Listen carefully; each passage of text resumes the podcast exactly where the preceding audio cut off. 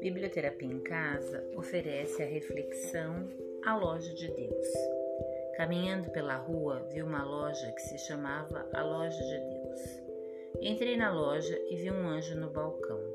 Maravilhado, lhe perguntei: Santo anjo do Senhor, o que vendes? Ele me respondeu: Todos os dons de Deus. Custa muito caro? Não, tudo é de graça.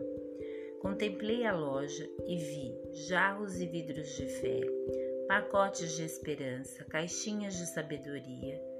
Tomei coragem e pedi: Por favor, quero muito amor de Deus, todo o perdão dele, vidros de fé, bastante felicidade e sabedoria para mim e para toda a minha família.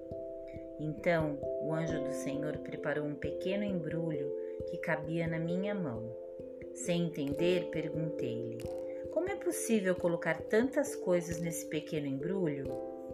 O anjo respondeu-me sorrindo: Meu querido irmão, na loja de Deus não oferecemos frutos, apenas sementes. Plante-as, cultive-as no coração e distribua ao próximo.